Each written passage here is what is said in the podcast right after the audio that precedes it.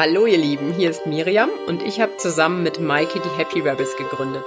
Ihr hört gerade unseren Happy Rebel Podcast. Das ist der Podcast für alle, die Lust auf ein freies, glückliches und selbstbestimmtes Leben haben.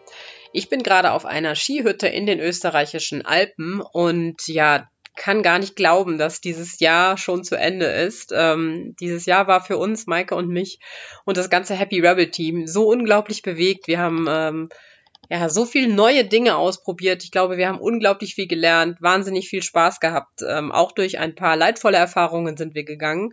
Aber alles in allem, wenn ich so zurückschaue, bin ich wahnsinnig dankbar, diese Erfahrung gemacht zu haben und freue mich auf alles, was da noch kommt. Aber bevor wir ähm, bald berichten werden, was es Neues so bei den Happy Rebels gibt, ähm, haben wir heute nochmal einen ganz, ganz tollen Podcast für euch. Wenn euch der Podcast gefällt, dann würden wir uns so freuen, wenn ihr uns eine 5-Sterne-Bewertung auf iTunes hinterlasst. Das hilft uns einfach, äh, noch mehr Menschen mit diesem Podcast zu erreichen.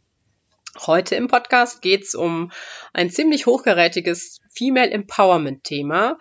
Denn wir haben uns mit der Frage beschäftigt, ist wirklich etwas dran, dass es Frauen im Job, vor allem wenn sie erfolgreich sein wollen und Karriere machen wollen, dass Frauen es wirklich schwerer haben? Oder ist vielleicht doch was dran, dass die sich selber einfach schwerer tun und manchmal selber so ein bisschen im Weg stehen. Ähm, und das Thema haben wir von der wissenschaftlichen Seite diesmal betrachtet. Ich habe äh, vor einigen Wochen mit Professor Dr. Fabiola Gerpott gesprochen und sie ist Professorin am Lehrstuhl für Leadership und Organizational Behavior an der WHU. Sie ist selber für so eine Rolle noch wirklich jung und das finde ich wahnsinnig beeindruckend. Darüber wird sie auch berichten, wie sie das eigentlich selber geschafft hat. Und wir haben sie gefragt, was können Frauen selber tun, um erfolgreicher ihren Weg im Job durchzuziehen, ähm, sich nicht unterbezahlen zu lassen, sondern im Gegenteil da durchaus mal ein bisschen pushy aufzutreten und wie können sie auch vor allem selber nicht so sehr immer ihr Licht unter den Scheffel stellen, sondern ähm, ja einfach ihr eigenes Ding durchziehen. Ganz, ganz viel Spaß mit dem Podcast und ja, das ganze Happy Rabbit Team wünscht euch einen ganz, ganz tollen Start ins neue Jahr. Hallo Fabiola, wir freuen uns super, dass wir dich heute im Podcast haben. Vielen Dank, dass ich da sein darf. Fabiola, du hast wirklich einen äh, super beeindruckenden Werdegang. Du bist 30 Jahre und bist äh, ja Vollprofessorin für Leadership an der WHU. Erzähl doch erstmal, wieso dein Werdegang war und wie du das in dieser Rekordzeit äh, mit all den anderen Dingen, die du vorher gemacht hast, so geschafft hast. Ähm, ja, das ist eine gute Frage. Ich glaube, das war gar nicht so geplant, weil das, wie das vielleicht bei vielen anderen ist, dass ich äh, angefangen habe zu studieren und sofort wusste ich, ähm, ich möchte irgendwie in der Wissenschaft bleiben, sondern ähm, ich habe studiert, ich habe meine Bachelorarbeit über um Frauenquoten geschrieben und ähm, was, ob man eine Quote einführen sollte oder nicht. Und das fand ich irgendwie sehr spannend und das wurde auch in den Medien positiv aufgenommen.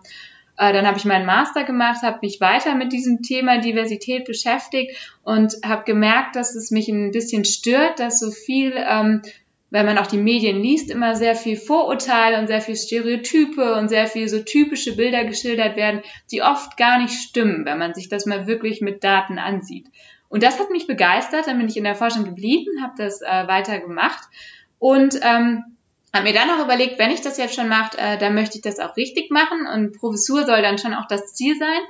Ähm, und habe mir auch dieses Ziel gesetzt, ich möchte das mit 30 werden, wofür ich äh, sehr ausgelacht wurde. Wie alt warst du da, als du dir das äh, vorgenommen hast? So 24, 25. Ähm, und äh, dann bin ich diesen Weg gegangen. Also, und ich glaube auch vieles dann auch, dass man äh, sich da nicht ermutigen lässt. Wenn andere Leute irgendwie dann kommen und sagen, das ist unrealistisch oder das Ziel ist zu groß, das passiert immer noch häufig.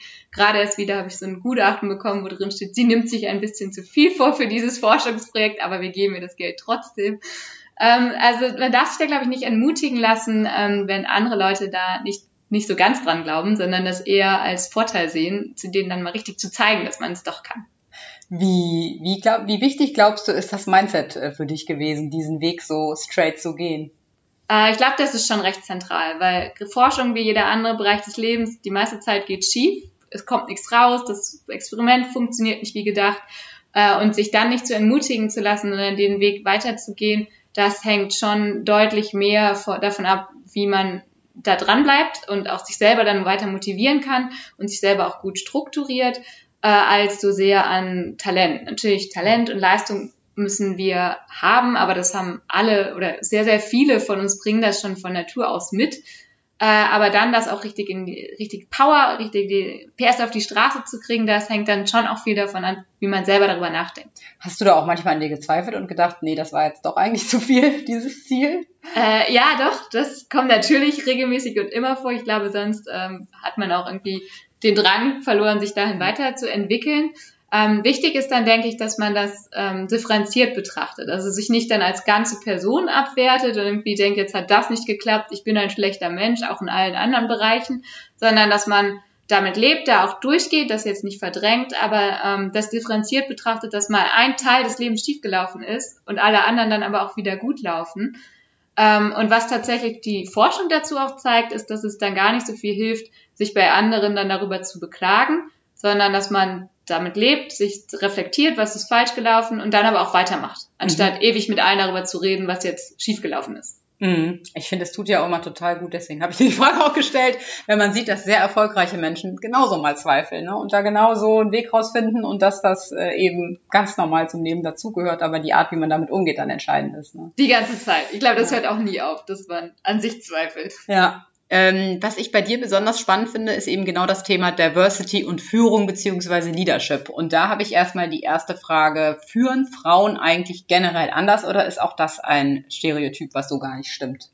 Oh, das ist eine sehr gute Frage, weil es natürlich ein Stereotyp ist, was tendenziell so nicht stimmt. Also es gibt sogenannte Meta-Analysen, Studien, die ganz viele anderen Studien zusammenfassen und die haben schon vor längerer Zeit gezeigt, dass die Unterschiede zwischen Frauen und Männern in Führungsstilen eigentlich gar nicht so groß sind. Es ist jetzt nicht so, dass Frauen radikal anders führen äh, als Männer. Was aber ein Problem ist, ist, dass Frauen oft für die gleichen Verhaltensweisen anders wahrgenommen werden. Also wenn ich als Frau dominant auftrete, äh, kommt das komplett anders rüber, den gleichen Satz, den ich sage, als wenn ein Mann das sagt. Und Männer kriegen dafür einen Vorteil, sie werden wahrscheinlicher Führungskraft dazu, Frauen überhaupt nicht. Und da ist natürlich dann weniger die Frau selber schuld, sondern auch das, was andere daraus machen. Meinst du, weil du das eben sagtest bezüglich deines Forschungsprojektes, hätte ein Mann das so geschrieben, er hätte nicht diesen Satz bekommen, sondern er hätte gesagt, cool, dass der sich so viel vornimmt für das Projekt? Ähm, ja, ich kann mir vorstellen, dass das oft passiert. Mhm, spannend. Welche Verhaltensweisen sollten Frauen denn, die nach mehr im Job streben, einfach mehr zeigen? Was ist da besonders vorteilhaft für Frauen? Ich glaube, der erste Punkt ist einfach mehr Präsenz zu zeigen. Das sieht man schon, wenn man sich anguckt, Meetings. Wer redet? Männer reden deutlich mehr. Wer unterbricht wen? Männer unterbrechen mehr, werden aber viel weniger unterbrochen. Wenn Frauen mal jemand unterbrechen, dann unterbrechen sie tatsächlich häufiger andere Frauen als Männer. Ah, das ist interessant, echt? Also da ähm, gilt es natürlich erstmal überhaupt viel Raum einzunehmen. Oder was wir auch oft sehen, ist äh, generell, wenn es um irgendwelche Formen von Interaktion geht, dass Frauen eher nicht so viel sagen, weil sie sich denken, das ist jetzt auch nicht so sinnvoll, was ich jetzt hier auch noch beitrage, wenn ich das jetzt auch nochmal wiederhole. Männer machen das ganz viel. Wenn sie nichts zu sagen haben, wiederholen sie einfach mal ein bisschen anderen Worten, was der vorher gesagt hat. Hauptsache, sie haben irgendwie Präsenz gezeigt. Also ich glaube, das ist ein Punkt, ähm, wo man noch ganz viel mehr machen kann. Der zweite Punkt, was auch für viele Frauen noch schwierig ist, ist Delegieren. Weil sie sich dadurch ähm, oft schlechter fühlen und auch von anderen wird es als sehr dominant wahrgenommen. Und dadurch ist das für viele Frauen immer noch schwierig. Und der dritte Punkt ist auch für sich selber ähm, mehr zu verhandeln. Also es gibt Studien, die zeigen, dass Frauen interessanterweise sehr gut darin sind, wenn man ihnen sagt, hier ähm, sitzt hier mit deiner Freundin, verhandel doch mal für die.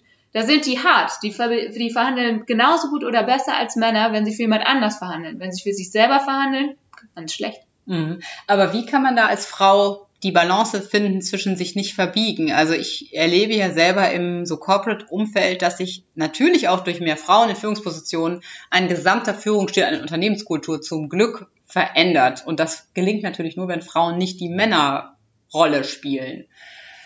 Hast du da einen Tipp, wie man also die Balance Boah, Schwierige Frage. Ich glaube, das ist ein schmaler Grad, weil tatsächlich ähm, bin ich auch immer absolut dagegen, dass wir Frauen unsere Weiblichkeit verlieren. Und ich selber trage gerne Kleider und möchte das auch nicht abgeben. Allerdings muss man schon ein bisschen darauf achten, dass man ähm, nicht zu weiblich durch die Gegend läuft, weil man sich selber damit schon deutlich in Schwierigkeiten bringt. Also es gibt ähm, leider auch Studien dafür, dazu, dass Attraktivität bei Frauen, wenn sie zu attraktiv sind, eher ein Nachteil ist, wogegen dieser Effekt bei Männern überhaupt nicht auftritt. Männer können so hübsch sein, wie sie wollen. Je hübscher, desto mehr Jobs kriegen sie sozusagen. Bei Frauen äh, hört das auf. Also wenn Frauen sich bewerben zum Beispiel, ist es für Frauen am besten kein Foto auf ihre Bewerbungsunterlage zu machen, sondern sich einfach ohne zu bewerben. Wobei Männer von Attraktivität dann profitieren. Also als mhm. hübscher Mann, wenn ich dann ein Foto drauf mache, kriege ich den Job eher. Ich weiß nicht, ob das auch in der Forschung war, aber ist das, ist das äh, länderübergreifend so? Ist das in den USA zum Beispiel anders? Weil ich habe das Gefühl, das ist aber meine subjektive Wahrnehmung, dass es da äh, Unternehmerinnen gibt, die ja unglaublich viel Wert aufs Äußere legen und das gefühlt auch honoriert wird. Aber ich weiß nicht, ob es dazu Studien gibt. Äh, ja, es gibt eine, eine Studie, die ist allerdings schon älter, da hat man sich mal MBAs über die Zeit angeguckt. Und da findet man, ähm, dass über die Zeit, wenn man sich das jetzt nicht nur beim ich interessiere mich für die Bewerbung, sondern für einen längeren Zeitraum anguckt, dass auch da äh, hübsche Frauen oder attraktivere Frauen, die von anderen attraktiver bewertet werden, äh, tendenziell mehr verdienen über die Zeit. Allerdings immer noch nicht so viel mehr wie Männer. Mhm. Also nur die Hälfte vom Vorteil, den Männer für Attraktivität mhm. haben. Mhm. Spannend, echt super spannend. Ähm, wir haben ja viele Hörer, die in Verhandlungssituationen sind, vor allem nachdem sie zum Beispiel eine Auszeit mit Kindern genommen haben. Also die sich dann plötzlich in der Situation wiederfinden, wo sie neu über ihren Job und über ihre Rahmenbedingungen verhandeln müssen und gefühlt Nachteil haben, weil sie zum Beispiel eine zeitliche Einschränkung haben aufgrund von Kinderbetreuung. Was sind denn so Faktoren, die in solchen Verhandlungsgesprächen bei Frauen Chancen erhöhen können, das zu bekommen, was sie wollen? Das ist ein interessanter Punkt, den du da mit dem gefühlt ansprichst, weil ähm, das ist tatsächlich das, was oft, glaube ich, im Weg steht. Äh, was hilft, ist, wenn man sich vorher hinsetzt und sich seine eigenen Stärken einfach mal sehr bewusst wird, dass man eine Liste macht und nicht nur hinschreibt, ich kann gut Verkaufsgespräche führen, sondern konkret Situationen aufschreibt, sodass man im Interview, weil man danach gefragt wird, selbstbewusst auftreten kann und auch konkrete Beispiele geben kann, mit Zahlen, mit Nummern, mit einem eigenen Wert überzeugen kann. Und ich glaube, da könnte man noch mehr machen, ähm, dass man sich vorher einfach mal hinsetzt und sich auch einfach mal bewusst macht, wie gut man ist. Mhm. Und wenn das für einen selber hart ist, ähm, vielleicht den Partner oder Freundinnen oder Freunde fragen, dass die einfach, einfach einmal sagen, was man gut kann und wie sie einen wahrnehmen. Denn das ist oft ganz anders, als man das selber wahrnimmt. Mhm. Gibt es sonst noch Faktoren, die auf die Frauen achten sollten in so, in so Verhandlungen? Also ihre Stärken äh, zeigen, die belegen können, hast du gesagt? Sonst auch irgendwie, was man in dem Gespräch selber, keine Ahnung, nonverbal oder so macht? Ähm, äh, nonverbal, natürlich langsamer reden, tiefe Stimme, mhm. das wirkt. Was allerdings auch interessant ist, ist, gerade so Frauen, die ja aus einer hohen Position kommen, dann rausfahren und wieder reingehen, ähm, die müssen sich oder können sich schon auch bewusst machen, dass sie eigentlich ziemlich gute Chancen haben, äh, wenn sie, wenn sie die richtig umsetzen. Mhm. Also das heißt, in der, in der Praxis, äh, es ist inzwischen gezeigt, dass wenn man jetzt wirklich Top-Top-Positionen anguckt, äh, Frauen sogar einen Gehaltsvorteil gegenüber Männern haben, weil äh, Unternehmen das inzwischen besetzen müssen. Sie mhm. sind gezwungen durch Rahmenbedingungen, dass sie jetzt endlich auch mal ein paar Frauen in Top-Management-Positionen haben. Und da können Frauen tatsächlich sogar mehr rausbehandeln als Männer. Aber wie spiele ich das aus? Weil das frage ich mich auch ganz oft. Ich sehe dann irgendwie Positionen und auch von Freundinnen oder äh, Frauen, die bei uns in der Community sind, wo ich denke, wow, die sind in der Branche, da gibt's wenig Frauen. Da sollen Frauen gefördert werden. Die sind auch noch richtig gut.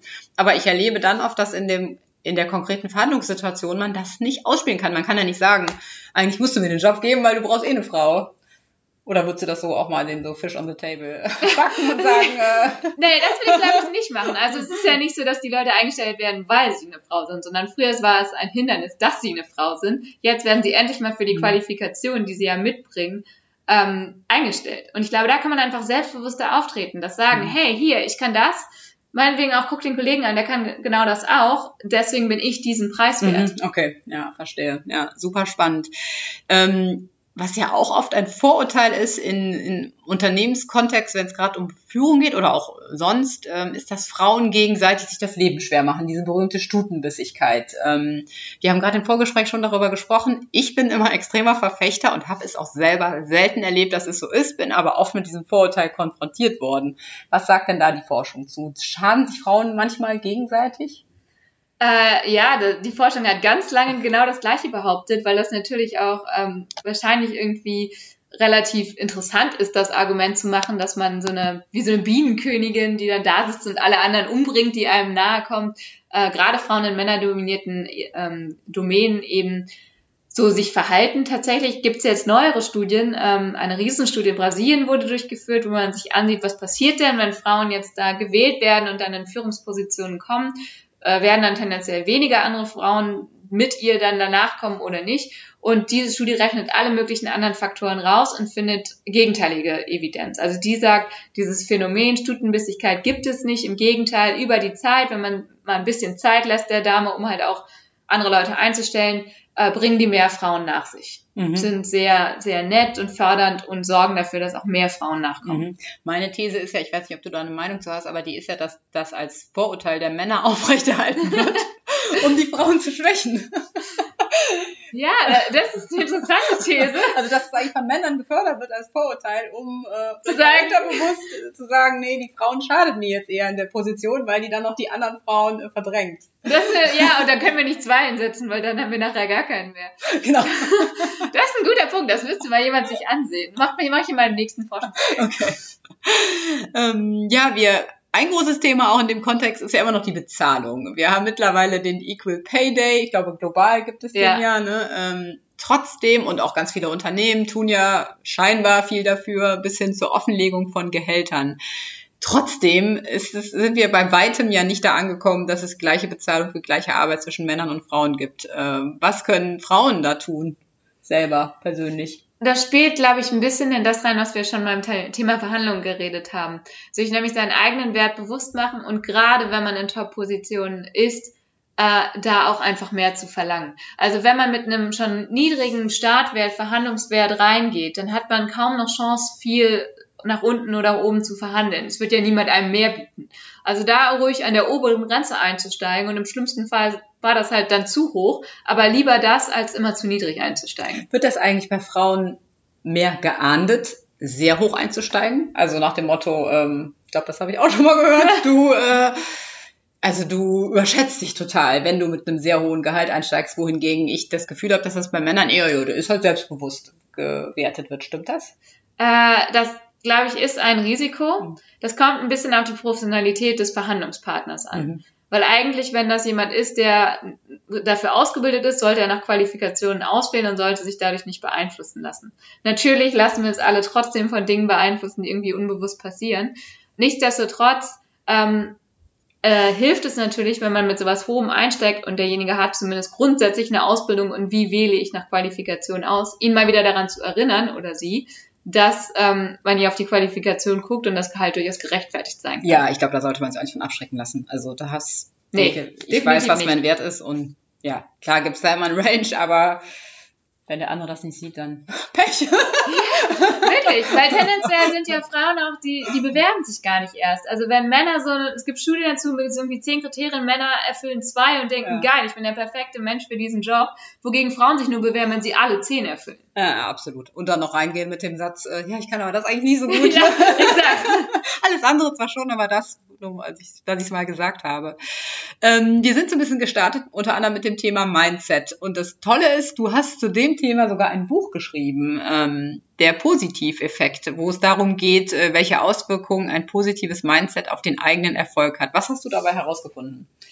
Äh, in dem Buch geht es oder ist es eine Zusammenfassung von ganz, ganz vielen Studien und Perspektiven, die eigentlich zeigen, äh, wie groß der Einfluss von seinem eigenen Denken darauf ist, wie sich die Welt so entwickelt.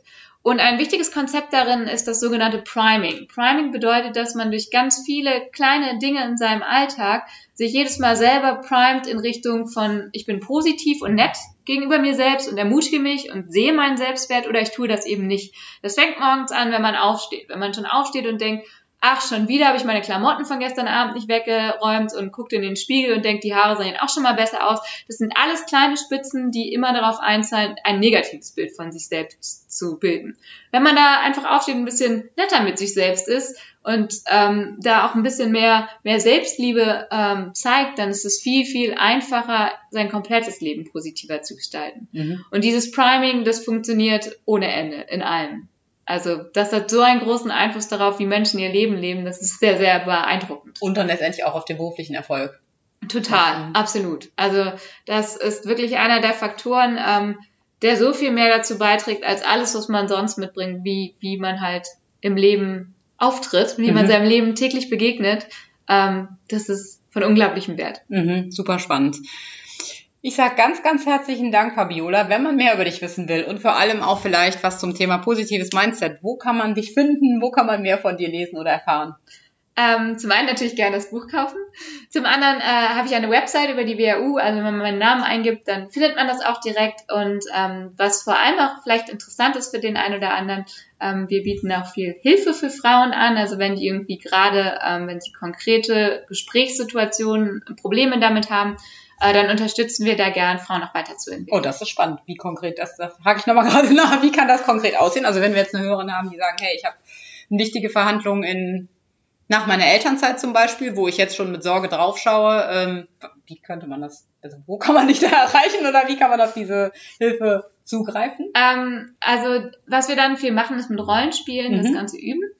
Ähm, was natürlich auch eine Möglichkeit ist in meiner eigenen Forschung, ich mache viel Videoanalysen. Also wann immer man irgendwie mh, mm, es schafft oder die Möglichkeit hat, sich selbst in so einer Situation aufzunehmen, also du würdest das jetzt machen, dir jemanden da hinsetzen, der jetzt potenziell dein Partner ist und ihr spielt das einfach mal durch und schickt dann mir sozusagen ein Video ein. Und das ist der Schwerpunkt meiner Forschung, mir dann anzusehen mit okay. diesem Videomaterial, Super spannend. was kann man da besser cool. machen. Ja, ich könnte mir vorstellen, da werden einige darauf zurückkommen. vielen, vielen Dank dir. Danke. Und ja, schön, dass wir gesprochen haben. Vielen Dank.